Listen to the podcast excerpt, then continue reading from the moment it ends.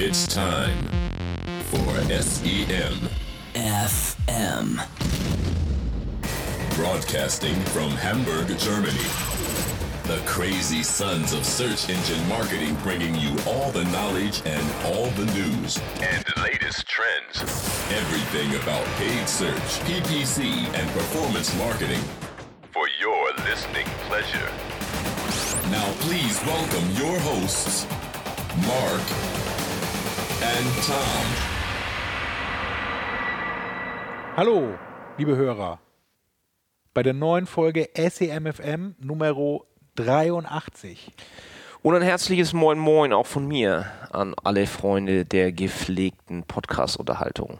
Wir müssen übrigens das, äh, ein Podcast-Learning. Ich war ja wieder ähm, auf Reisen mit dem Zug und das nutze ich ja immer dann dazu, meine gesamten äh, ja, runtergeladenen Podcasts mal durchzuhören. Feindliche Podcasts zu hören. Und ähm, mittlerweile ist es gang und gäbe, dass man am Anfang des Podcasts sagt, dass man Ein Podcast ist. bei iTunes doch bitte die Sternchen, äh, möglichst viele Sternchen vergibt, um bei iTunes im Ranking auch schön nach oben zu kommen. Ja, unsere Hörer haben ja Mach alle. Android-Telefone. Wir sind ja ein Search-Podcast. Ja, so, ne, also das kann man ja trotzdem. Obwohl du hast auch ein iPhone, ne? Ja. Naja. Also bitte, lieber Hörer, votet uns mal ein bisschen hoch.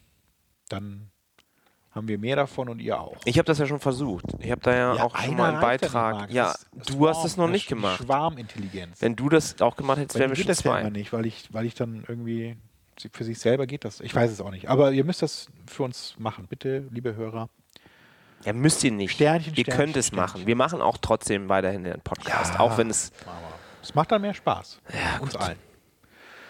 Und müssen wir noch was Generelles sagen? Ach, ich habe übrigens die Tasse verschickt. Ich habe noch gar nichts von Nadine gehört, ob die Tasse ankam. Ich habe sie an die Agentur geschickt, wo sie arbeitet. Vielleicht arbeitet sie doch gar nicht mehr da. oder es hat irgendein Kollege stibitzt. Ja, stibitzt, genau. Ein Gauner. Naja. Hm. Sie soll sich melden, wenn es nicht angekommen ist. So, gibt's sonst, was, wie war dein, deine letzten Wochen und Monate? Ja, Irgendwas Trump. Spannendes überlebt? Trump, Trump, Trump. Ja. Ich habe ja gehört, dass ich mit jemandem gewettet hätte auf dem SEA Camp oder nee, auf der PPC Masters, irgendwie sowas. Auf irgendeiner Konferenz habe ich mit jemandem gewettet und ich war überzeugt, dass Trump gewinnen würde.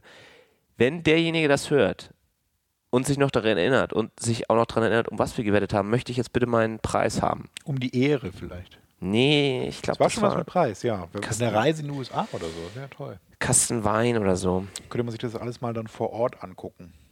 Ja, Wie Mario Barth. ich war nicht überrascht. Ich fand's. Äh, Nein, also ich war davon überrascht, dass die Statistik tatsächlich, oder die Statistiker besser gesagt, dann so doll daneben gelegen haben mit ihren Prognosen. Ähm, und das wurde ja dann auch so mit dieser damaligen Brexit-Umfrage gleichgesetzt, dann so, ne, dass auch da die Statistik leider versagt hat, das Modell. Die Moderatoren waren dann doch. ein paar- Man hätte doch einfach nur Google Trends sich angucken müssen. Ja, aber das war übrigens. Äh, auch Und noch Twitter-Menschen. Wer mehr Twitter-Follower hat, gewinnt die Wahl. Das ist die neue Regel. Am Wahltag, an diesem ominösen Dienstag, war ja dann. Ähm, äh, waren ja dann wahrscheinlich häufige Suchanfragen, Wahlergebnis USA oder so. Und das beste Ergebnis lieferte da Google selbst. Äh, sie hatten ja auf der Ergebnisseite eine sehr gute äh, Übersicht, wer gerade, welcher Staat jetzt gerade gewählt hat und wer jetzt dann und wieder gewählt hat und wer jetzt dann dadurch stimmenmäßig vorne liegt und welche, wie viele Stimmen es noch gibt. Das konnte man alles schon auf der Google-Ergebnisseite bei dem Begriff Wahl 2016 USA sehen. Hm. Und ich bin ja dann äh, zunächst irgendwie mal abgebogen zu Süddeutsche und FATS und was weiß ich. Sie hatten immer so uralte Artikel dann da irgendwie gezeigt, aber so eine aktuelle, wo man dann so selber irgendwie so interaktionsmäßig dann äh, so eine, so eine, so eine USA-Staatenlandkarte ausführen konnte, wenn die so wählen würden und die so, wie sieht das dann aus? Aber eine, ein Live-Ergebnis war es quasi nicht. Und das hat Google selber wieder grandios hinbekommen. Ja, und ich habe ja tatsächlich vom, vom Einschlafen, dann war das ja noch alles irgendwie gut und in Ordnung. Und dann bin ich um 6 Uhr, hatte ich mir meinen Wecker extra gestellt. Und dann hat es sich ja schon so abgezeichnet. Ne? Dann war Florida verloren und eigentlich war, war Trump ganz weit vorne. Und dann habe ich mich sofort rangesetzt und in Panik dann so Stop-Loss-Verkaufs- ähm, Sachen in mein, für, mein, für Aktien und so gesetzt, ne? weil ich dann dachte, wenn das jetzt alles in den Keller geht, dann äh, verkaufe ich das noch irgendwie rechtzeitig, um nicht ganz so viel Verlust zu machen.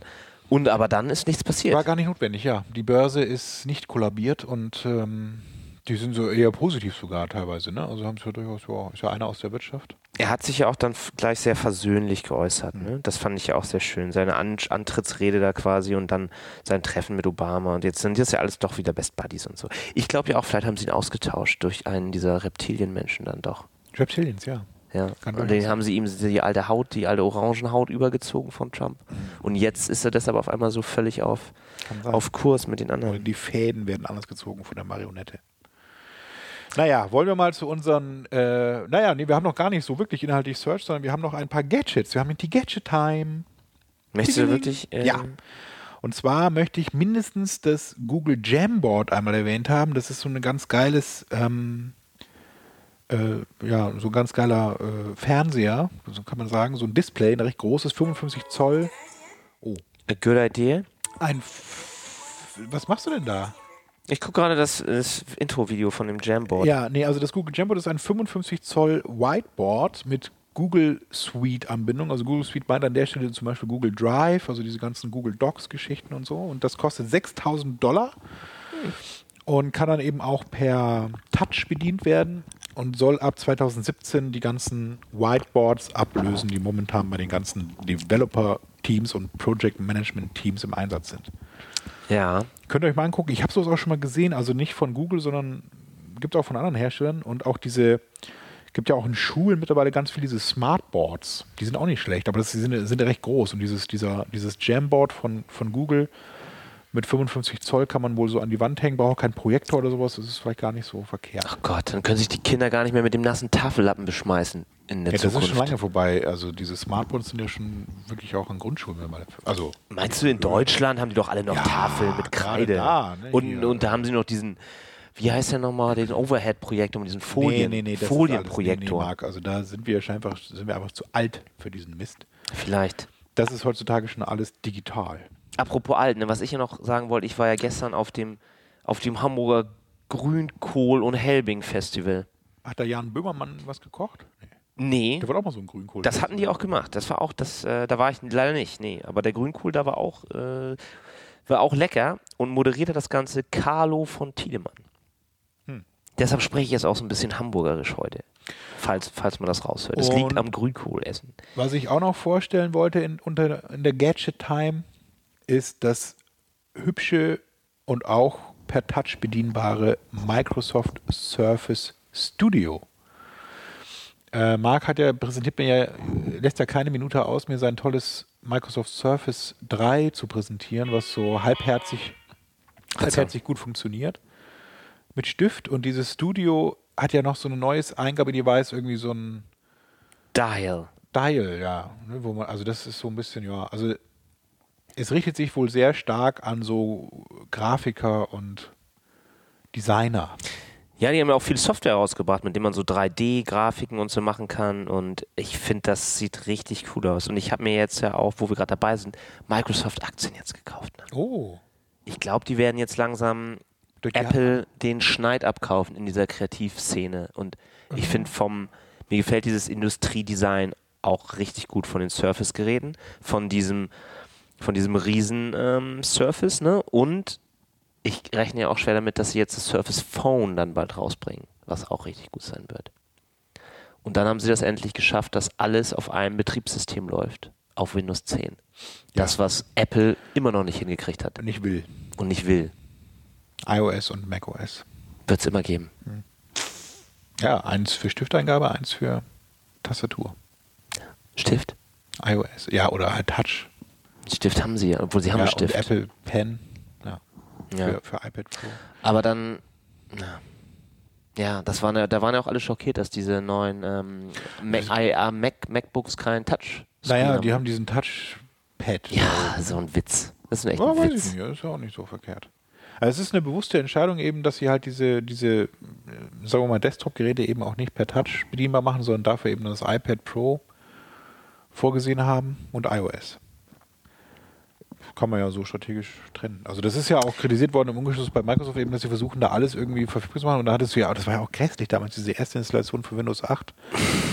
wo man, wo dann, dann irgendwie die Aufforderung kam, man saß am, am ganz normalen, seinem alten Desktop-Rechner und hieß, jetzt klicken, äh, jetzt berühren Sie bitte hier den Bildschirm und du saßt dann da mit der Maus. Ja, Das das war strange, schlecht. also. Aber jetzt haben sie es, glaube ich, raus. Und jetzt sind sie, glaube ich, auf einem, also es ist natürlich, wie du sagst, ähm, kann man so sehen oder so sehen. Ich glaube, sie sind da jetzt auf dem besseren Weg als, als Apple.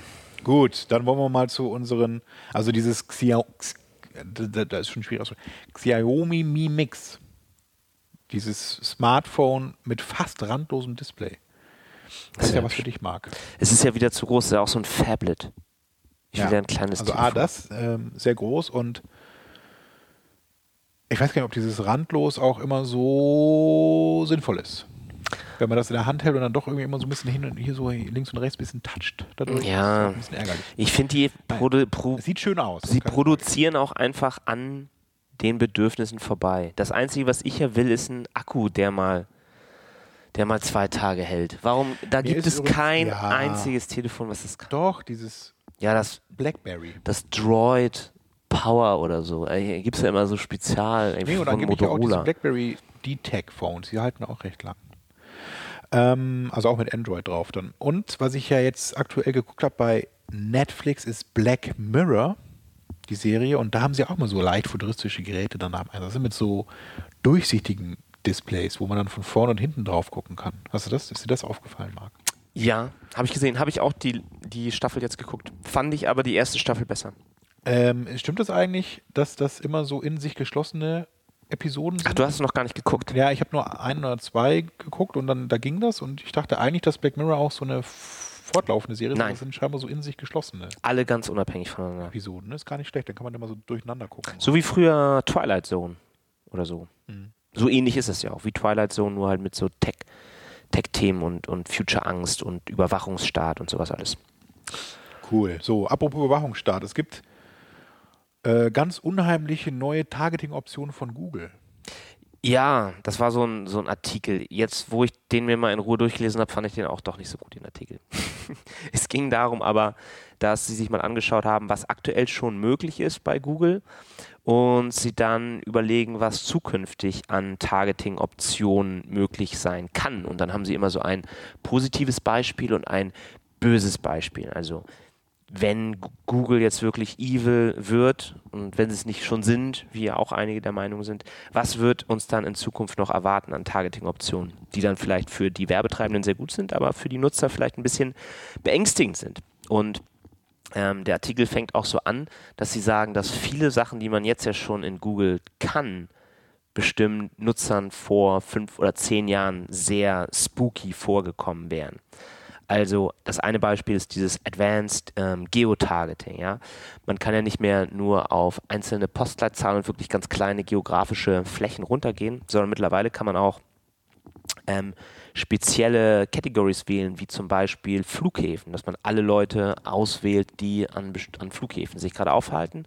Oder was jetzt gerade neu dazugekommen ist, ist auch ähm, Nationalparks. Sagen kannst, okay, Leute, die jetzt irgendwie gerade wandern oder Sightseeing machen im Nationalpark, den zeige ich dann Anzeigen für Outdoor-Kleidung oder Fotokameras oder sowas. Auch für die gar nicht so. Dann eine andere Sache, die ja viele ähm, ein bisschen unheimlich waren, ist dieses Targeting nach, nach Gmail-Inhalten, ja, dass man halt, Ja, das ist ja immer Diskussion. Ne? Oh, Google liest meine E-Mails. tun sie auch und extrahieren dann eben bestimmte Keywords Ja, daraus. aber es ist ja keiner, es ist ja keiner, kein Google-Mitarbeiter da und liest E-Mails. Nein, und man muss sich natürlich auch darauf verlassen, dass sie nicht, ne, dass sie, das sagt ja auch Google immer, sie benutzen keine irgendwie so medizinischen Sachen oder sowas und vielleicht auch keine politischen Sachen und man muss ja schon sicher gehen, dass sie nicht, selbst wenn sie dich nicht persönlich identifizieren, dich nicht in irgendeine Zielgruppe packen, in die du nicht sein, in der du nicht sein möchtest, ja. Naja, das Und passiert ähm, ja, das kannst du ja im Grunde selber dann wieder ändern, indem du dann diese Google Ads Settings überprüfst und dann halt guckst, in welche Kategorien und Branchen dann du. Ja, aber es wird halt, es kann halt auch immer Schaden zu Schaden führen. Also das eine Beispiel, was jetzt ja gerade wieder aktuell war, mit der, mit einer Frau, die schwanger ist und dann ihr Kind verloren hat und dann aber trotzdem halt auf einmal ganz viele Anzeigen für Babysachen bekommt und dann dadurch schwer traumatisiert wird. Ja. Oder, ne, was weiß ich so in, naja. Ja, okay. Also auf jeden Fall lesen sie tatsächlich die E-Mails. dann Und gibt es noch dieses erlauben dann- demografische Targeting für Search. das ist auch neu. Das ist neu, das ist aber auch jetzt tatsächlich offiziell gelauncht. Man kann eben jetzt dann anhand demografischer Merkmale die Nutzer targeten. Das war ja immer so ein bisschen Display oder ähm, ja, Display-Netzwerk Vorbehalt, ne, dass man äh, anhand Content und welche Webseiten besucht werden, dann so Männer-Frauen-Targeting machen konnte. Ja. Mittlerweile geht das auch in der Suche direkt. Also man kann eben dann, was ich übrigens sehr praktisch, also sehr, da habe ich lange drauf gewartet, gesagt, das ist ja so eine Funktion, die ja tatsächlich sinnvoll ist, ähm, dass man jetzt auch in der Suche auf Keyword-Basis so ein demografisches Targeting mit Ja, das wurde gerade heute in diesem, ähm, den können wir auch nochmal verlinken, oder haben wir, glaube ich, auch schon verlinkt, ne? Diesen, dieses Partner-Update, was Google alle zwei Wochen dienstags um 11 Uhr immer macht. Ähm, da haben sie das dann nochmal genau beschrieben. Also ihr findet das jetzt ähm, unter, unter Zielgruppen oder Audiences, da wo auch die normalen RLSA-Listen und so zuordnet. Und da gibt es dann deogra- demografische Merkmale. Und da kann man dann ähm, auswählen, zum einen männlich, weiblich oder unbekannt. Und die Empfehlung ist da unbekannt immer anzulassen, weil es doch ein sehr großer Teil ist, den Google noch nicht direkt ein Geschlecht zuordnen kann. Und um da nicht zu viel Reichweite zu verlieren, sollte man dann entweder weiblich und unbekannt oder männlich und unbekannt immer zusammen auswählen. Und bei dem Alter gibt es dann ähm, Gruppen, die äh, in der Regel so in Zehner-Schritten funktionieren. Also man kann dann Leute 35 bis 44 targeten. Also es ist schon ein bisschen eingeschränkt. Man kann es nicht so genau wie bei Facebook zum Beispiel machen, wo man ja wirklich irgendwie nur 23-Jährige targeten kann. Ähm, und es beginnt bei 18 und ähm, hört dann bei über 65. 65-Jährige kann man auch noch. Mhm, Ja, das ist der klassische, ich glaube vom, ähm, wie heißt das nochmal, diese, diese, diese, dieses Büro, IAB, IAB, ähm, National Advertising Bureau. herausgegebene Sprung. Gut, wo war ich? also oder was es auch gibt, eben was tatsächlich ähm, auch in vieler Munde ist, ist eben das sogenannte Cross-Device Retargeting, beziehungsweise dieser ganze Cross-Device-Ansatz, also geräteübergreifend. Als Beispiel eben, der Nutzer ist äh, in der Firma auf dem Rechner unterwegs, auf dem Firmenrechner unterwegs und guckt sich da Sachen an und loggt sich dann auf dem Nachhauseweg durch sein, oder was heißt loggt sich ein, sondern nutzt eben dann auf dem Nachhauseweg sein Smartphone und zu Hause dann sein Laptop, was er dann zu Hause liegen hat eben und auf allen drei Geräten wird dieser eine Nutzer von Google erkannt. Das heißt, Google kann anhand, ähm, jetzt in dem Fall eben anhand des Google-Accounts dann die, diesen Nutzer, obwohl es eben drei unterschiedliche Geräte sind, äh, zusammenführen und ähm, gezielt eben diesem einen Nutzer dann Anzeigen ausliefern. Und das ist halt auch wieder eine Sache, wo ähm, was zu Problemen führen kann, ne? Um jetzt, ähm, was weiß ich, bei dem Beispiel zu bleiben, eine, eine, eine Frau ist irgendwie schwanger und guckt sich Babysachen an auf ihrem Firmenrechner und denkt, der ist irgendwie sicher. Und in Wirklichkeit wird dann aber dieses, dieses Retargeting auf dem Rechner zu Hause, wo das ihr Mann dann anguckt, der nichts davon weiß. Oder der Mann kauft ein Geschenk für die Frau vom Firmenrechner. Und die Frau sieht dann diese ganzen Retargeting-Sachen bei sich zu Hause. Also es ist Ja, Ne? Man ist, man muss halt immer noch vorsichtiger sein, wenn man zum Beispiel, ja, irgendwie so Surfinteressen oder Produktinteressen verheimlichen will. ja. vor anderen Leuten, die die gleichen halt Rechner benutzen. tatsächlich an, an Desktop-Rechnern eben, weil die dann häufiger, ja, vielleicht von mehreren Personen benutzt werden im Haushalt. Ja. Bei Smartphones finde ich es schon fast ausgeschlossen, da hat jeder sein eigenes. Also das, das ist, glaube ich, das Teilen sehr selten oder bis gar nicht. Kontrolliert deine Freundin nie dein Smartphone? Ja, natürlich. Häufig, ja. Eigentlich schon. Jeden Ähm, Abend. Und mit dieser Firmenrechnergeschichte eben, da ist halt das, das Problem vielleicht auch, ne, wenn man das jetzt, naja, wo, ehrlich gesagt auch nicht. Also mit dem Google-Account eben, der ist ja auch wieder im Grunde dann die, der Schlüssel dazu, denn den da wird jeder seinen eigenen haben. Das Einzige ist, wenn das so ein IP-basiertes Targeting ist, ne, und dann halt so eine Firmen-IP-Range genutzt wird und da dann, das gibt's, hat man häufig irgendwie, wenn man in der Firma dann mit so einer, mit so einem gleichen IP-Adressraum unterwegs ist und dann gibt es da so übergreifendes Targeting. Aber ja, durch diese, durch diese Cross-Device-Funktion bei Google, da nimmt man das tatsächlich so ein bisschen raus, weil die eben mit dem Login arbeiten, also mit dem Google-Account. Und da ist es dann schon recht genau, weil da wahrscheinlich tatsächlich jeder seinen eigenen hat. Weil das ist ja auch dann übrigens in dem Fall auch mit dem Beispiel Rechner zu Hause und so, ne, wenn dann das ein Rechner ist mit mehreren Personen, haben die ja vielleicht trotzdem jeder einen Google-Account und dann ist es wieder, dann passt das wieder. Also es wird ja nicht der Mann die gleiche Gmail-Adresse nutzen wie die Frau, Ne? Behaupte ich mal. Also die haben irgendwie Familie Huber oder so, aber Ja, wenn sie es dann anhand der Google-ID ja, das ist ja zusammenführen. der Fall in dem so, ne? Also das ist ja das, anders geht's nicht. Naja, aber Also es geht auch anders, aber das ist ja der Vorteil, den man nutzen kann, wenn man Google äh, Cross-Device Retire nutzt, weil die eben das mit dem Google-Account Daten machen. Aber werden nicht die Cookies damit zusammengeführt? Also wenn ich, wenn ich schau da eingeloggt bin. Login. Da- Das ist das Interessante. Ja, aber während ich, aber der Browser weiß ja, dass ich da eingeloggt war. Und Browser wenn ich dann auslogge und dann gleichzeitig aber trotzdem noch weiter surfe, dann wird nichts mehr gespeichert. Bei Google Chrome ja nicht, weil du bei Google Chrome dich auch mit deinem Account verifizierst. Ne? Ihr muss ich ja aber nicht. Nee, das ist so der Nachteil. Ja, ja, gut. Man weiß es nicht. Ich gehe mal davon aus, dass sie da Nichts auch im genaues Zweifel weiß wieder alle Daten nehmen. das ist auch hoffentlich die, alles datenschutzkonform. die eingeloggten und die nicht eingeloggten. Natürlich ist es datenschutzkonform. Sonst wird Oettinger ja schon was gesagt haben. Ja, was übrigens, was mir dabei einfällt, ist natürlich auch die ganze Geschichte bei Amazon, wo man, wo du bestimmt auch schon festgestellt hast, wenn du irgend, über irgendwas sprichst, dass du dann so Amazon Retargeting Sachen auch mal kriegst. Wenn du über etwas sprichst? Ja. Ist das mal aufgefallen? Nee. Wenn man sich so unterhält über irgendwelche Produkte, die man sich bei Amazon mal angucken will, dann kriegt man häufig schon Retargeting. Muss man darauf achten. Während du dein Amazon Echo auch so anhast. ein Phantom irgendwie, aber ja. Nee, wenn du, wenn du die Amazon-App auf deinem Smartphone hast. Ach Quatsch. Ich glaube, die hören mit. Das ist ja, da war ja auch dieser Link zu diesem Reddit-Thread, wo es auch darum ging, dass Leute überzeugt davon sind, dass Google 24-7 mithört. Und einer sagt als Beispiel, er hört bei der Arbeit, liegt sein Handy halt rum und da läuft immer Musik.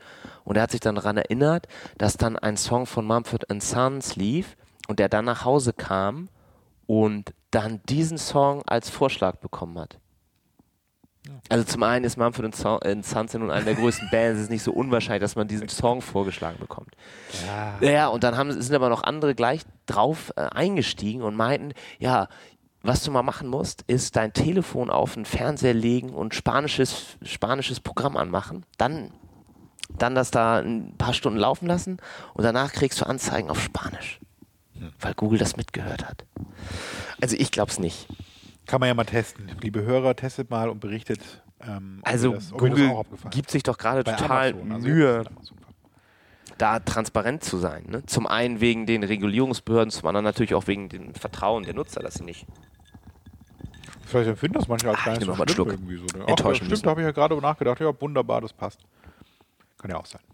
Ja, die, Gut. die, diese Gefahr wird natürlich auch dann jetzt noch, ähm, oder diese Paranoia wird noch mehr angeheizt durch Nest und Google Home. So. Hast du denn schon deine Wohnung ausreichend Smart Home Noch nicht.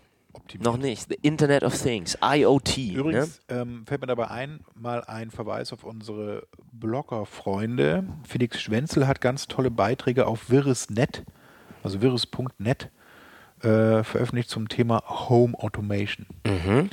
Und ähm, der baut sich und lötet sich da einiges selber. Also man kann ja auch ähm, quasi so mit ein paar äh, Open Source Geschichten auf einem Mac Mini-Server oder irgendwie äh, mit Apple, wie heißt dieses, äh, Apple TV hat ja auch dann diese HomeKit-Funktionalität bei Apple. HomeKit, kann man sich ja tatsächlich mittlerweile auch so ein paar Sachen zusammenstricken, also so Schalter bauen und äh, für Steckdosen oder auch, was, was er dann macht, eben ist so diese Funksteckdosen umbauen. Da gibt es auch welche so recht günstig zu kaufen und dann mit so einem Arduino-Board irgendwie, weiß man Ja, oh Gott. Ne? Löterei kann man auch teuer kaufen, aber es ist ein bisschen günstiger. Und was er auch noch eingebunden hat, und da hat er auch ein bisschen, ein bisschen Geld für bekommen, ist dieses Tado, heißt es, oder so, von diese, diese ähm, Heizthermostate. Ja, guck mal, jetzt reden wir gerade darüber und just sehe ich, dass Engadget gerade in Live, ähm, Facebook Live ist und vergleichen gerade Amazon Echo versus Google Home. Siehst du? Ja. Und da kann man sich jetzt ja auch entscheiden, wer einen ständig belauscht, ne? Amazon oder Google. Oder wer es besser macht und hilfreicher. Also, das ist eben das, äh, worauf wir hinaus wollen. Ähm, durch diese ganzen äh, Smart Home Geräte, die Google auch jetzt vorgestellt hat, eben dieses Google Home, aber auch Nest, was sie schon vor längerer Zeit gekauft haben, ähm, gibt es natürlich auch dann zu Hause viele Geräte, auch bei Amazon die Echo-Geräte, die dann eigentlich diese vorteilhafte ähm, Smart Homeisierung äh, bringen sollen, aber natürlich auch eine, eine, einen einen Link dann zu den Amazon Cloud und Google Clouds haben und zu Hause mittracken können. Sagen wir mal mittracken, nicht mithören, dann ja. Genau, und man kann sich dann halt durchaus vorstellen, dass die irgendwann das auch benutzen für Werbung, wenn jetzt das Nest irgendwie sagt, bei denen ist es immer kalt oder warm oder der ist zu den und den Uhrzeiten zu Hause oder nicht zu Hause. Da kann man ja wirklich extrem viel dann draus ableiten. Irgendwie relativ unverdächtige und sinnvolle Sachen wie, okay, das ist irgendwie ein Frequent Traveler oder ich weiß, dass der irgendwie dreimal die Woche irgendwie auf Geschäftsreise ist, verschiedene Wohnorte hat ähm, ja, aber eben auch Sachen, die dann so ein bisschen ähm, böser vielleicht sind. Und das eine ist eben das Home Automation, das andere, der andere große Trend ist ja auch dieses ganze ähm, Fitness-Tracking und Variables. Ne? Da weiß man dann ja auch dann noch viel mehr eventuell, welche Krankheiten der hat, wie, wie oft einer schläft, ob er vielleicht gerade psychische Probleme hat, weil er schlecht schläft oder ob er ähm, lange keinen Sex mehr hatte oder so. Das kann man ja alles durch die, durch die Bewegungsdaten solcher Geräte dann tracken und entsprechend äh, Zielgruppen für Werbung darauf aufbauen. Und ja, wenn man darüber nachdenkt, halt, wie, wie es so langsam immer weiter vorangeschritten ist, die Targeting, dass es immer genauer wird, die Menschen immer in kleinere Gruppen eingeteilt werden können, na, das kann sich schon Sorgen darüber machen. Und apropos unheimlich. Ähm, was ich auch noch ganz spannend fand, diese Themenwoche zur Arbeit der Zukunft, wo es dann ja auch so um Roboter und künstliche und Intelligenz und sowas ging. Und da hatte ja die ARD einen ganz witzigen Job Futuromat gelauncht. Den hatten wir auch auf unserer SEMFM Facebook-Seite gepostet. Und das ist ein, ein Online-Tool, wo man seinen Beruf eingibt, den man hat. Also zum Beispiel irgendwie Kfz-Mechaniker oder Online-Marketing-Manager. Und dann kriegt man eine Auswertung, ähm, wie viel Prozent der Tätigkeiten schon durch Roboter gemacht werden kann. Und ich das dann im Vergleich zu allen Berufen. Ich habe jetzt mal eingegeben Busfahrer. Mhm. Und Busfahrer müssen sich überhaupt keine Sorgen machen, denn 0% der Tätigkeiten in diesem Beruf könnten schon heute Maschinen übernehmen. Interessant. Wie kommen die denn darauf? Ja. Und was ist bei LKW? Gib mal Taxifahrer ein. Fahrer. Okay, ich meine, es ist tatsächlich ja jetzt. Fahrer, 0% der Tätigkeiten in diesem Beruf könnten schon heute Maschinen übernehmen. Ach, okay, ich dachte, da bin ich schon weiter irgendwie. Und äh, autonomes Fahren und so. Und was hast du gesagt? Taxi. Ja, ist das gleiche, 0%. Fahrer, 0%, ja. Ja, gut, äh, ja. Aber da würde ich mich ja nicht drauf nee. ausruhen. Und jetzt ne? haben wir hier einen ganz tollen Beruf. Ähm, Chirurg. Facharzt plastische und ästhetische Chirurgie. Den machen wir mal. Allgemeinchirurgie. 0% der Tätigkeiten. Ach, das hätte ich auch gedacht, dass das schon irgendwie. Hm. Und jetzt mal Online-Marketing. Manager. Oh, da können 11% der Tätigkeiten Maschinen oh, oh, übernehmen. Oh, oh, oh, Und zwar durch die Automatisierbarkeit ja, das ist gar nicht so genau aufgeschlüsselt, was wir dann da. Uh, und sehr viel Sorgen müssen sich auch Bilanzbuchhalter zum Beispiel machen. Ne? Ja, 64 Prozent. Oder, das ist noch ein spannender Beruf, Astronaut. Die müssen sich, glaube ich, oh, es gibt gar nicht Astronaut, es gibt nur Astrophysiker. Oh, die können zu 13 Prozent der Tätigkeiten ersetzt werden durch Maschinen. Aha. Naja, aber das ist, ich glaube, gerade so Taxi- und Busfahrer, das sind doch wahrscheinlich die ersten, die in fünf Jahren dann langsam. Nee, wenn dann Zugführer, oder? Also sowas irgendwie. Das ist ja durch die Schiene. Das auch. Und ich habe auch gehört, dass es ja erste ähm, Versuche gibt, dass nee, nur noch. Zugführer auch 0%. Das ist ja komisch. Da müssen wir uns bei der ARD jetzt nochmal beschweren. Ja, das geht so nicht. Ich habe auch gelesen, dass zum Beispiel Piloten, dass sie bald nur noch einen Piloten an Bord haben wollen und die Co-Piloten auch einsparen. Flugzeugführer heißt das.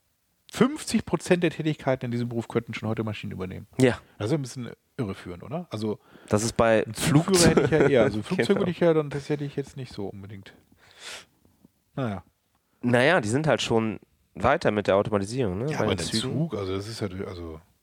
Also wie marode, wie das alles ist. Dann. Ja, und auch dieser ganze Fall gerade hier mit diesem eingeschlafenen oder du, Handyspielenden. Wir haben ja noch unser großes Interview, was wir senden müssen. Oh, stimmt. Da müssen wir noch mal einen kurzen Break einfügen. Ne? Also, wir haben, beziehungsweise Marc besser gesagt, hat ähm, selbstlos ein Interview geführt mit unserem lieben Freund Philipp Westermeier von den Online-Marketing Rockstars. Und ähm, es geht natürlich auch um die Veranstaltungen der Online-Marketing Rockstars im nächsten Jahr, Februar, März, Februar. Genau. Und da könnt ihr in diesem, was, wenn man, wenn man jetzt die Tagesschau, wenn wir jetzt die Tagesschau wären, würden wir sagen, was wir vor der Sendung aufgenommen haben. Richtig, ja, ich bin da, ähm, ich habe das jetzt gelesen, ich fange jetzt gerade wieder an, Werbung zu machen für diese tolle Konferenz und Messe, was das ja mittlerweile auch beinhaltet. Und es gibt jetzt auch noch so Masterclasses, also so ein richtiges Festival geworden, über mehrere Tage. Und da habe ich mich dann jetzt zurückerinnert und vielleicht erinnern sich auch noch einige Hörer daran, dass wir ja 2011, als es die erste Online-Marketing-Rockstars-Konferenz gab, dass ich da den Philipp Westermeier im Starbucks am Rathausmarkt sitzend interviewt habe.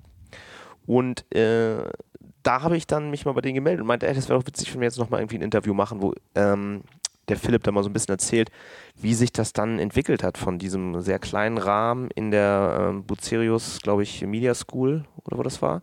Mhm. Und dann jetzt bis zu den Messehallen, ne, wo irgendwie 20.000 Leute erwartet er da jetzt dieses Jahr. Also eine wahnsinnige Geschichte und die erzählt er so ein bisschen. Und zwar bin ich dafür dann auch in deren Büroräume gefahren. Was auch ganz, äh, ganz cool war. Die sitzen in einem ganz schönen Gebäude direkt bei der Bullerei, bei diesem Restaurant von Tim Melzer da in Hamburg daneben. Und es war Freitag halb sieben und es war noch total voll da in dem, in dem Büro. Alles coole junge Leute, die mit Skateboards durch die Gänge fahren, so richtig, wie man sich das vorstellt. Wie man es von, von Berlin, Hipster Berlin erwarten würde. Oh ja. Sowas hat auch Hamburg jetzt zu bieten. Ja, hört euch das mal an und geht auch dann zu diesen Veranstaltungen von Philipp zu den Online-Marketing Rockstars. Genau, und dann posten wir auch noch in den Show Notes einen ähm, Discount-Code, wo ihr dann, glaube ich, äh, was hat er gesagt, den Eintritt für die Messe zumindest umsonst bekommt. Und das lohnt sich wirklich auch. Da sind äh, alle großen Player im Online-Marketing mittlerweile äh, vorhanden und es ist trotzdem noch deutlich übersichtlicher und netter und familiärer als beispielsweise die Demexco, die meiner Meinung nach äh, echt zu groß geworden ist. Ja, hallo, ich bin jetzt in den heiligen Hallen von der Online Marketing Rockstars Konferenz und vor mir sitzt Philipp Westermeier, seines Zeichens äh, Serial Entrepreneur und Mastermind hinter der Online Marketing Rockstars Konferenz. Und ich habe gesehen, dass jetzt für 2017 gerade die Werbung beginnt und auch schon die ersten Speaker raus sind. Und ähm, ja, in dem Rahmen habe ich mich dann zurückerinnert an das Jahr 2011, als ich zum ersten Mal Kontakt mit dieser ganz neuen Art äh, der Konferenz äh, zu tun hatte. Damals noch ähm, vor ja ein bisschen kleineren Publikum, wie das jetzt die letzten Jahre war. Und ja, Philipp, vielleicht erzählst du mal, äh, wie das aus deiner Sicht so damals überhaupt entstanden ist, das Thema. Das war damals, also erstmal vielen Dank, dass ich äh, das erzählen darf bei dir im Podcast. Ähm, und überhaupt vielen Dank dir, weil du bist wirklich ja jemand, der uns jetzt seit Anfang an begleitet als Besucher und vor allen Dingen auch als, als Medienpartner äh, aus der allerersten Zeit. Und das war damals so ein bisschen mein Hobby und meine Idee, mal überhaupt sowas zu probieren und gar keine Ahnung, ob das klappt oder geschweige denn irgendwelche Zahlen dahinter oder so. Und dann hatten wir da so ein kleines Programm ins Leben gerufen in der Bucerius Law School. Und dann habe ich gemerkt, okay, es könnte nicht schaden, einigen Leuten, die so ein bisschen multiplizieren in der Branche, davon zu erzählen. Und da SEM FM äh, sozusagen, damals hieß der Podcast bei dir, ähm, du warst bei Pilot und dann haben wir uns, glaube ich, am, im Starbucks hinterm Rathausmarkt in Hamburg irgendwie getroffen und ich kam gerade irgendwie, hatte in der Mittagspause Fußball gespielt, weiß ich noch, und kam dann da so ein bisschen an, auch halb außer Atem und habe dann da irgendwie im Starbucks so ein bisschen erzählt und dachte mir, na gut, das wird nicht schaden, machen wir mal. Und ja, insofern äh, ging das halt los mit 250, 300 Leuten damals. Äh, etwas zu sportliche Preise, glaube ich, haben wir da verlangt. Ähm, und naja, hatten eine ganz andere Ausrichtung. Ja, und jetzt über die Jahre ist halt viel passiert. Du warst ja auch äh, eigentlich immer eng dabei. Und vor allen Dingen, das gerade Rockstars Konferenz. Mittlerweile ist ja auch Konferenz nur noch ein Teil, ist ein wichtiger Teil, aber gerade die Tage jetzt Anfang äh, März, 2. 3. März, sehen wir so als Festival, ne, wo Konferenz und Messe, Masterclasses, Partys so zusammenhängen. Und dann haben wir ja auch das ganze Jahr Artikel, Podcasts, einen eigenen, ähm, Jobbörse, Partys und so weiter. Also insofern ähm, hat sich da viel getan, sehr viel getan und es ist wirklich ein Fachverlag geworden. Ein Medienimperium. Ja, also, ja, also ein, ein, ein, ein, ein Fachmedienimperium vielleicht. Ja. Ähm, aber ich sage eigentlich immer so, wenn ich irgendwie keinen Bock habe, groß zu erzählen, was wir machen und das Gefühl habe, das muss jetzt eh nicht so ausführlich dargelegt werden, weil ich irgendwie in der Party jemand, der ganz was anderes macht im Ruhrgebiet, irgendwie einen alten Fußballfreund, ja, was machst du eigentlich, Westermeier? Dann sage ich, ich habe so einen kleinen Fachverlag. Dann fragt niemand weiter. Ähm, wenn man sagt, ja, ich mache Online-Marketing Rockstars, dann fangen die Leute schon an zu fragen und sagen, okay, was ist denn das, irgendwie Rockstars und so. Und ich habe jetzt bei Facebook gesehen, da ist irgendwie Deichkind und so, dann muss man halt sofort viel erzählen. Ähm, aber jetzt so, wie gesagt, wenn ich mit meinen alten Freunden aus dem Ruhrgebiet, die ich länger nicht gesehen habe, dann ist es immer ein Fachverlag. Ja. Und ist es denn von, von diesem ganz kleinen Rahmen am Anfang jetzt zur über König der Löwen und wo war es noch? Docs? Grünspar? Äh, große Freiheit. Große Freiheit. Ja. Und jetzt halt in den Messehallen. Ja. Ist das, war das, war das viel Arbeit oder war das auch so, dass so gefühlt irgendwie der, der Markt da so großes Interesse daran hatte, dass es so von alleine irgendwie gewachsen ist mit der Nachfrage? Also ich, ich glaube, so Arbeit war es insofern nicht, weil es halt mir wahnsinnig viel Spaß macht vor Dingen. Also muss ich echt sagen, das ist eine Sache, die passt mir sehr gut von dem, was ich da tue.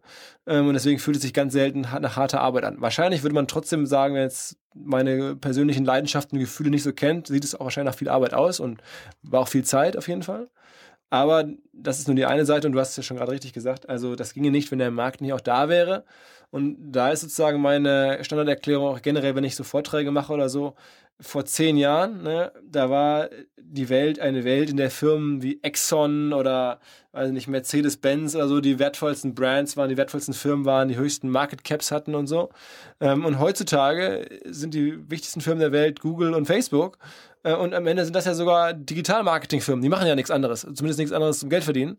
Ähm, und das zeigt ja so ein bisschen, wie sich die Welt verändert hat. Und in diesem ganzen Sog ist natürlich Digital-Marketing viel größer geworden.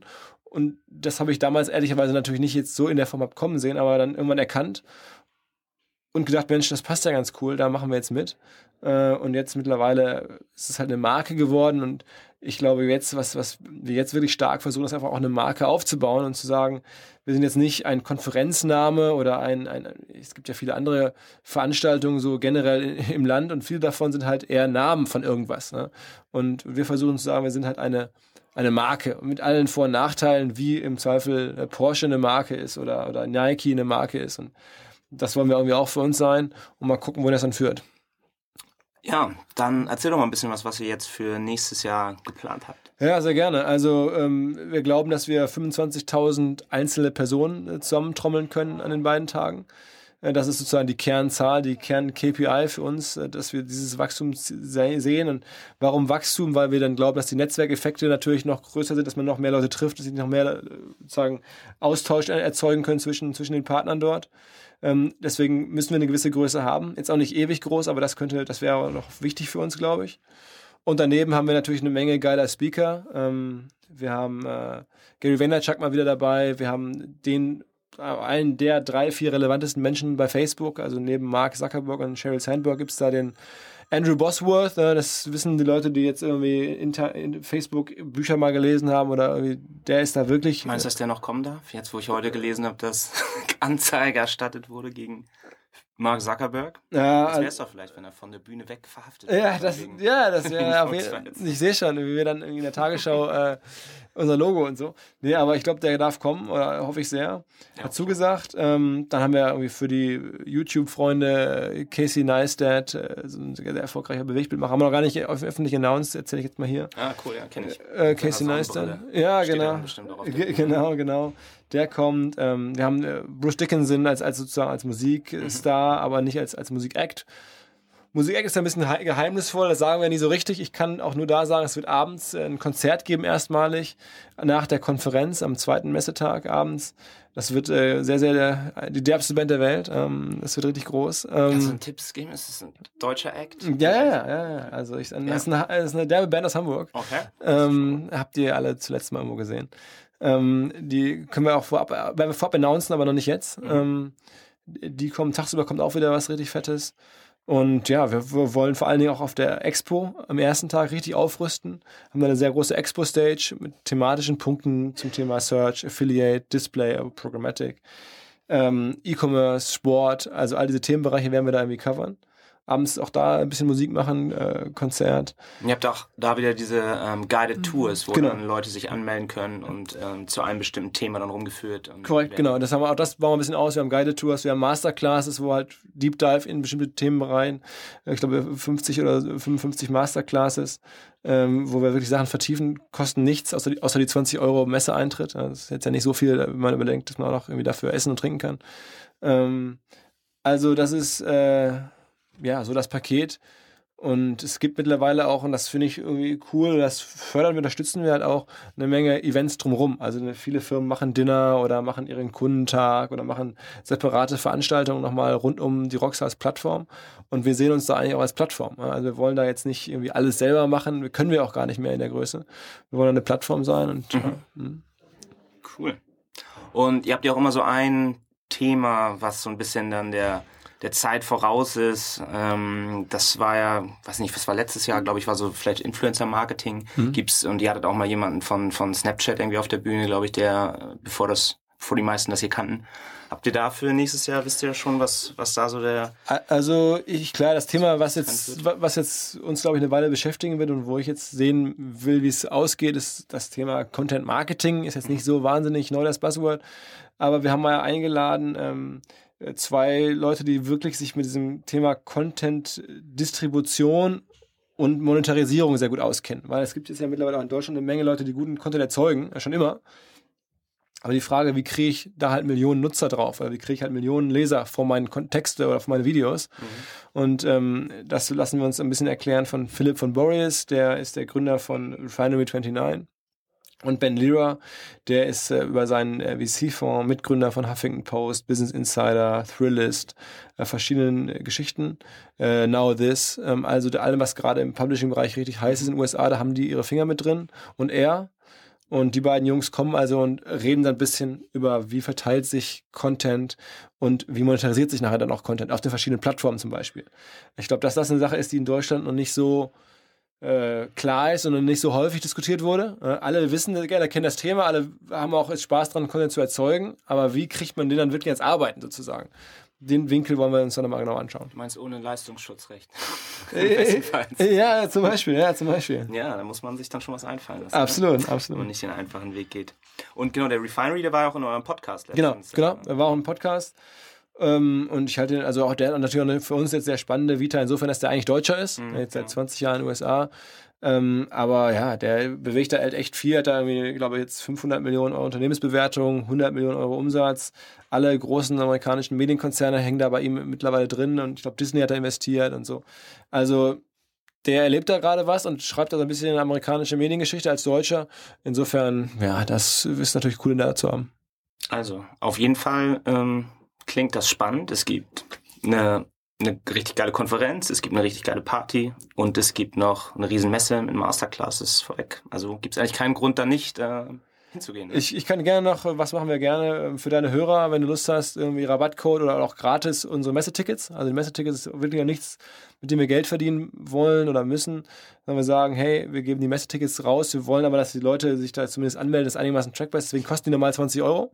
Ähm, aber wenn du jetzt äh, unter den Show Notes vielleicht irgendwie, dann können wir noch einen, Genau. Discount-Code ausmachen. Code. Ähm, äh, Mark OMR oder so, ähm, dann gibt's äh, die Messetickets äh, umsonst. Für deine Hörer würde ich mich freuen, wenn ihr kommt. Sehr gerne. Und für die Konferenz muss man sich, sich da beeilen? Waren die Tickets ausverkauft letztes Jahr? Ähm, also die waren bislang groß, äh, in den letzten Jahren immer, immer, immer ähm, irgendwann ausverkauft tatsächlich. Ähm, aber ja, ich glaube, das ist noch ein bisschen Zeit. Also wir haben da auf jeden Fall noch bis Anfang Februar. Also, ähm, wieder, ne? Es gibt, wir haben gesagt, wir machen One-Preis flat. Ah, okay. Also es gibt ja die, immer die Idee, wir machen so ein ganz advancedes Yield Management, Early Bird und dann steigern wir die Preise und irgendwann kosten die dann 3000 Euro und so.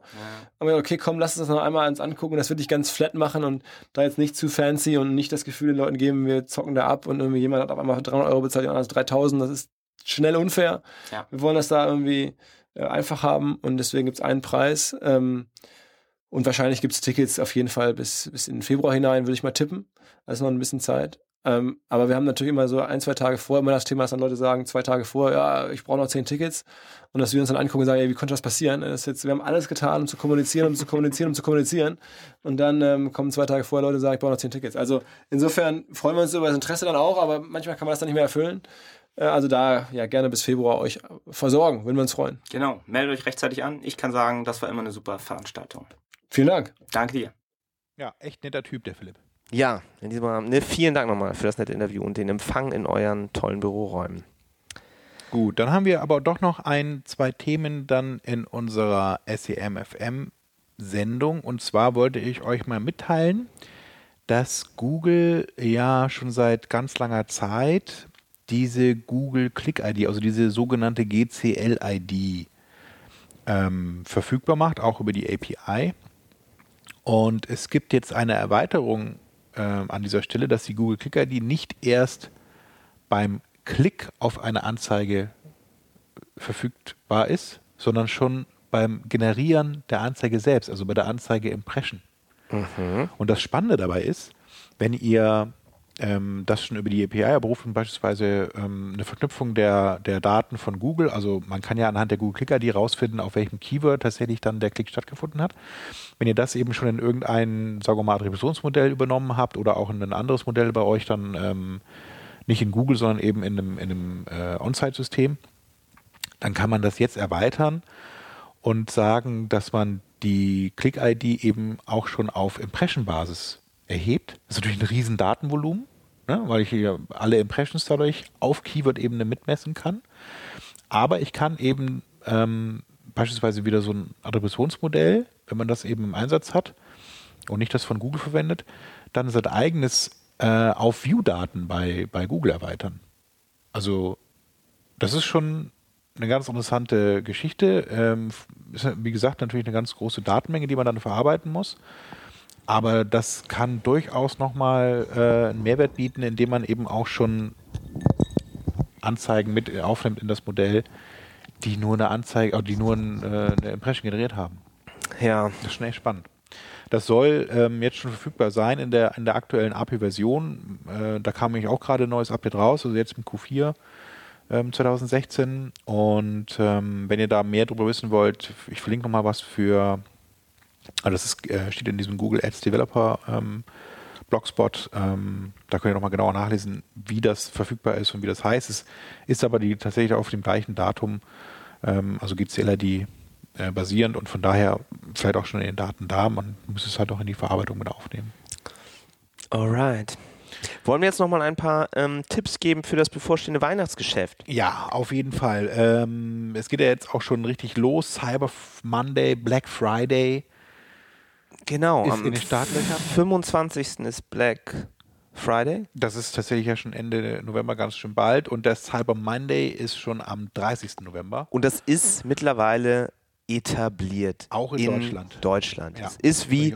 Halloween, dieser ganze andere Kram. Es gibt auch bestimmt wieder diese, Aus diese. Affiliate-Seite blackfriday.de, die da auch wieder die Werbetrommel rühren wird.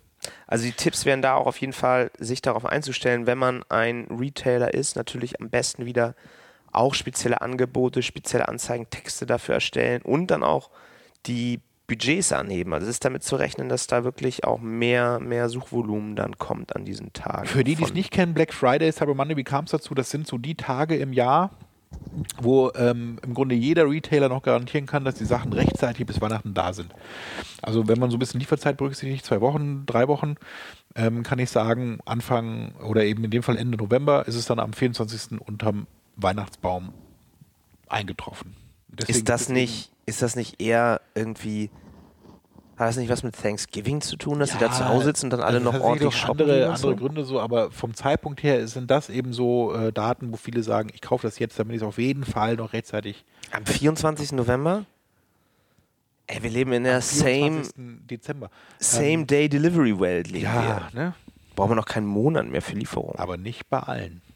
Nur bei Amazon. Aber die haben dann, glaube ich, ganz andere Probleme, die Leute, die noch einen Monat brauchen, um, Probleme, ja. um dir ein. T-Shirt Dann geht es ja weiter mit den wichtigen Daten am 1.12., also am äh, Welt-Aids-Tag. Ist das immer noch Welt-Aids-Tag, ne?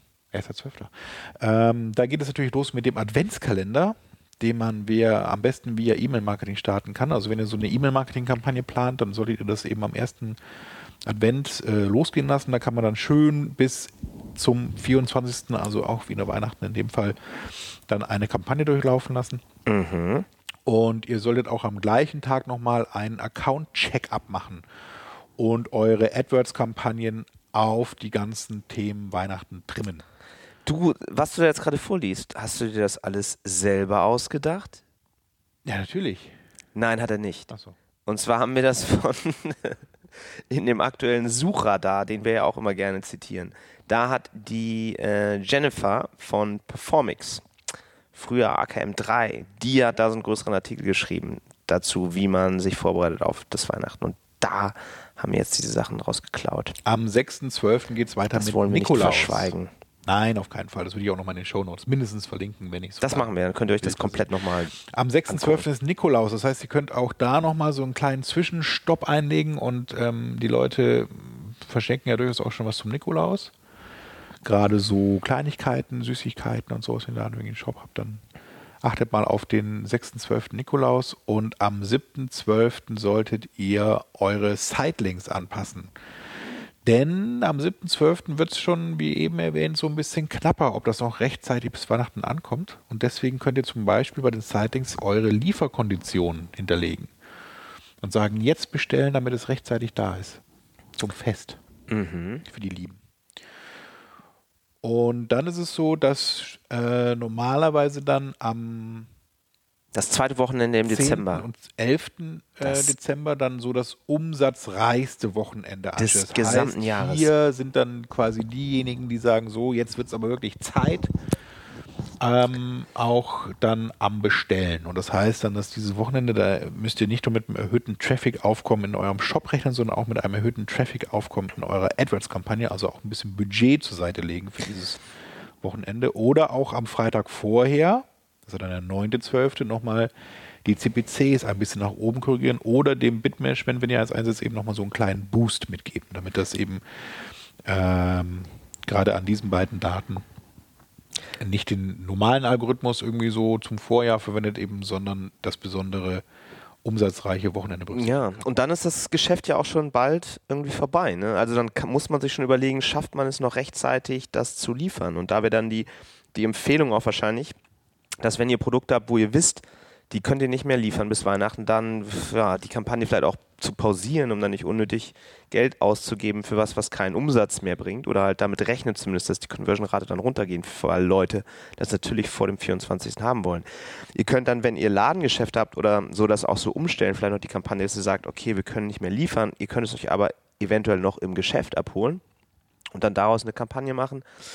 Ja, oder sowas irgendwie, dass man noch sagt, irgendwie, ähm, das Produkt gibt es nicht mehr, aber es gibt noch äh, Gutscheine, die ihr jetzt irgendwie bestellen könnt und euch ausdrucken könnt oder sowas, so als Last Resort für die Leute, die immer noch kein Geschenk bekommen haben. Ja, und dann ist Heiligabend und nach Heiligabend dann auch wieder ähm, der Tipp, gerade wenn ihr so, so Bidding-Tools oder sowas laufen habt, dass ihr die dann resettet, dass ihr denen mitteilt, dass sie diese Daten, die da jetzt in den Tagen davor liefen, nicht mehr benutzen für zukünftige Kalkulationen, weil es halt so, ein- so ein Break dann ist, dieses Weihnachtsgeschäft.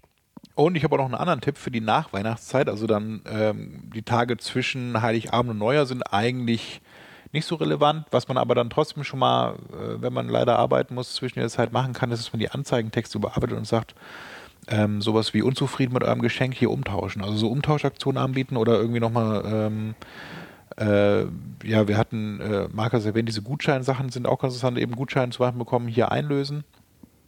Aber ich glaube, dass man gerade auch noch in der Anfang äh, Januarzeit, sogar, also im neuen Jahr, auch noch die äh, Kunden oder Nutzer locken kann mit so Umtauschaktionen. Okay. Ja, mehr Tipps dann noch im Suchradar, wie gesagt. Jetzt habe ich auch schon richtig, bin ich schon in Weihnachtsstimmung gekommen. Ne? Ja, so Bist bisschen. Ich habe du- auch Lust auf Spekulatius. Ich habe mir ja schon letztens schon so eine Packung Spekulatius gekauft. Hast du schon Glühwein trinken eigentlich? Nee, ist das eigentlich schon? Wir müssen ja auch nochmal unseren SEM-FM-Stammtisch ausrichten und ich glaube, Auf dem Weihnachtsmarkt. traditionell ist ja im Dezember dann äh, auch die Weihnachtsmarkt. Ja, das machen wir. Wieder. Also wenn ihr da vorbeischauen wollt, ihr seid alle immer willkommen. Genau. Eintritt kostenlos. Infos dazu- zahlt jeder selber. Und Marc gibt vielleicht auch eine Runde. Infos dazu da dann wieder auf unserer Facebook-Seite. Planst ja wieder eine große Weltreise, habe ich gehört. Ja, mal gucken. In Gedanken bin ich immer bei euch, das wisst ihr. Okay. Ja, vielen Dank fürs Zuhören. Auch noch vielen Dank äh, an Philipp. Wir freuen uns, dass er uns unterstützt. Wir haben auch äh, nicht vergessen die SMX-Medienpartnerschaft, die wir eingegangen sind.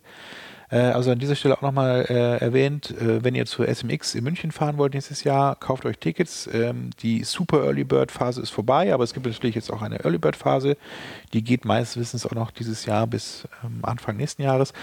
Und dann könnt ihr da auch nochmal da vergünstigt äh, reinkommen. Und falls ihr äh, Da haben wir auch einen Discount-Code für, ne? ja, genau. Also wir haben auch selber einen Discount-Code dafür. Ich glaube 15% Rabatt. Den müssen wir auch nochmal Der posten. gilt aber auch noch tatsächlich bis kurz vor knapp. Also wenn ihr euch bis jetzt immer noch nicht entscheiden könnt, dahin zu fahren, obwohl es empfehlenswert ist, dann habt ihr auch noch ein bisschen mehr Zeit mit dem Ticketkauf. Wird aber natürlich mit jedem Woche, die näher der SMX rückt, dann ein bisschen teurer.